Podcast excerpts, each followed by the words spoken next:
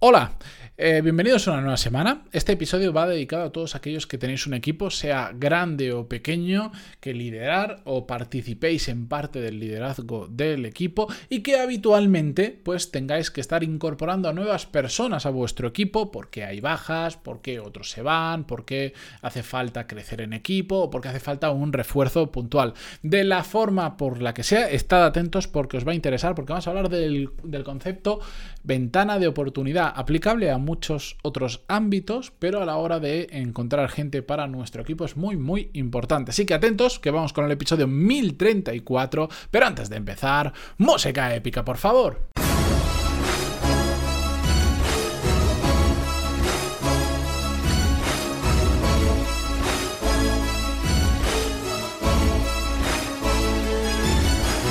Muy buenos días a todos, bienvenidos. Yo soy Matías Pantaloni y esto es Desarrollo Profesional, el podcast donde hablamos sobre todas las técnicas, habilidades, estrategias y trucos necesarios para mejorar cada día en nuestro trabajo. Hoy vamos a hablar de selección, como os decía al inicio del programa. Por cierto, eh, He recibido bastante buen feedback desde hace cosa de unos dos meses aproximadamente que hago estas introducciones. Ya, ya os habréis dado cuenta, los que lleváis más tiempo en el, en el podcast, que antes empezábamos los episodios de manera diferente y ahora lo que hago es haceros un resumen de unos 10-15 segundos para que sepáis de qué va el episodio y si es un tema que no os interesa de nada, pues dejéis ahí el episodio y, y no perdáis vuestro tiempo y si no, si os interesa, pues que ya sepáis lo que va a venir y también engancharos un poquito más para que lo escuchéis. Eh, me habéis dado muy buen feedback porque mucha gente me ha escrito diciéndome, oh, ¿por qué no has empezado a hacer esto hace unos 1033 episodios? Pero bueno, ahí está. Eh, ya sabéis que esto lo digo porque mm, para animaros que siempre que, que, se os ocurra cualquier cosa, tanto buena como mala, que me queráis transmitir, encantadísimo, porque eso a mí me ayuda a mejorar, tanto si voy por el buen camino como si hay cosas que están faltando, que necesito mejorar, lo que sea. El feedback en cualquier mm, trabajo, y esto es mi trabajo también, es clave y sabéis que me podéis escribir con vuestro feedback, vuestras dudas, vuestras preguntas, vuestro caso, lo que queráis en pantaloni.es barra contactar. Bueno, la cuestión, y voy al tema que no iba a hacer una introducción y al final me he liado. Para aquellos que estéis contratando habitualmente, hay una realidad que mm, yo cuando la descubrí, la descubrí un poco a la fuerza, pero me ayudó, me facilitó mucho los siguientes procesos de selección o como los queramos llamar. Ya sabéis que a veces llamarlo proceso de selección, como dije hace unos episodios, hace que todo se haga un poquito más complejo cuando es mucho más fácil. Cuando vais a incorporar a una persona. Um, al final, seleccionar personas para tu equipo, encontrar a gente buena, que es lo que realmente buscamos, es como el networking. Si esperas a necesitar el networking para, para, empezar a hacerlo, llegas tarde. Lo explico en el ejemplo ya de ser hasta famoso en este podcast porque lo he usado mil veces. Típico que todo el mundo sabe que el networking es importante en muchas situaciones, pero no hace nada y el día que por lo que sea, tiene que cambiar de trabajo, porque lo pierde, porque está cansado de aguantar a su jefe, porque le han enviado un ERTE, por lo que sea. Entonces dice, ¡ay baja! Qué bien me vendría ahora conocer mucha gente para encontrar un nuevo trabajo. Me voy a poner a hacer un networking. Perfecto, llegas muy tarde. ¿Por qué? Porque si empiezas cuando lo necesitas, vas a tardar mucho tiempo en ver resultados. Por eso tienes que empezar muchísimo antes para encontrar un trabajo o para otras muchas situaciones. Pues a la hora de encontrar gente buena, en cierta medida pasa un poco igual. Evidentemente, cuando tú necesitas incorporar a alguien a tu equipo, pues puedes eh, tener en tu empresa un departamento que, de recursos humanos o específico de selección que te ayuda.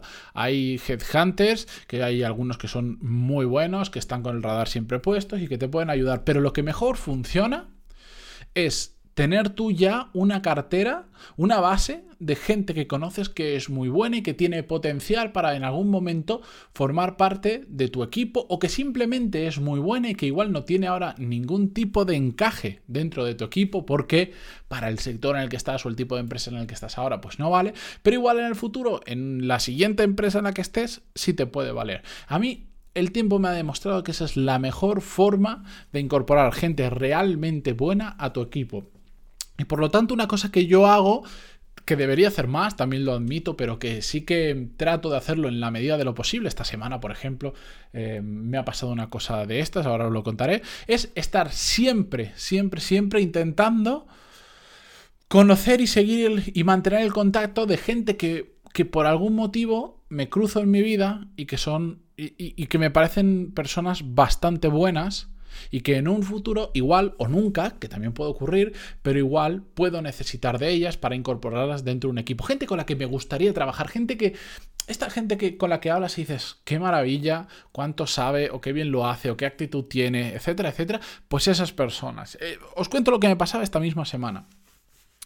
Gracias a que em, la gente que más o menos mm, me rodea sabe que siempre estoy buscando, incluso aunque no hayan posiciones abiertas en la empresa en la que esté trabajando o en mi propia empresa, saben que de forma natural siempre estoy buscando encontrar gente buena, pues me pasaron un contacto. Vino una persona y me dijo, oye Matías, que por no sé qué historias he conocido a esta persona, eh, a mí no me cuadra para lo que yo necesito, pero igual para ti, para el futuro, para como te gusta conocer gente y tal, Mm, te paso su contacto.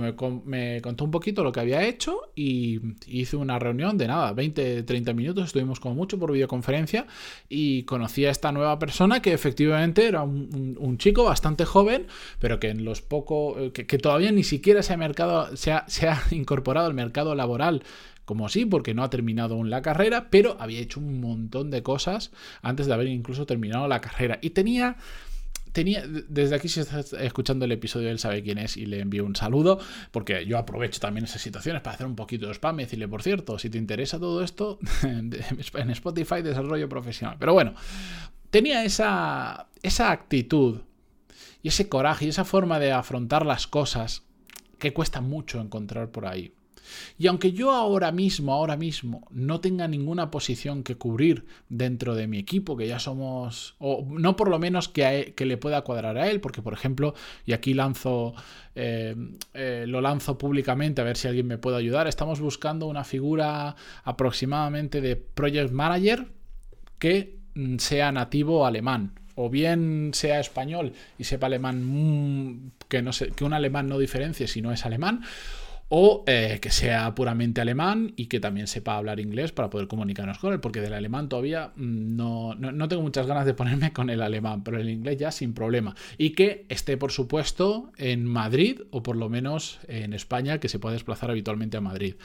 Eh, buscamos una persona así para, para The Power MBA, para el mundo de la educación. Si conocéis a alguien, le pasáis mi email, le decís, oye, escribe a Matías por LinkedIn, en pantaloni.es barra contactar o lo que sea, que estaré encantadísimo. No es una búsqueda fácil. Pero bueno, eh, de hecho, esa es una de las posiciones que hay abiertas ahora mismo en mi equipo. Y este chico que os decía, pues no, no cuadra en esa posición, ni, ni, ni vive en Madrid, ni sabe alemán, ni tiene el perfil para lo que busco ahí exactamente.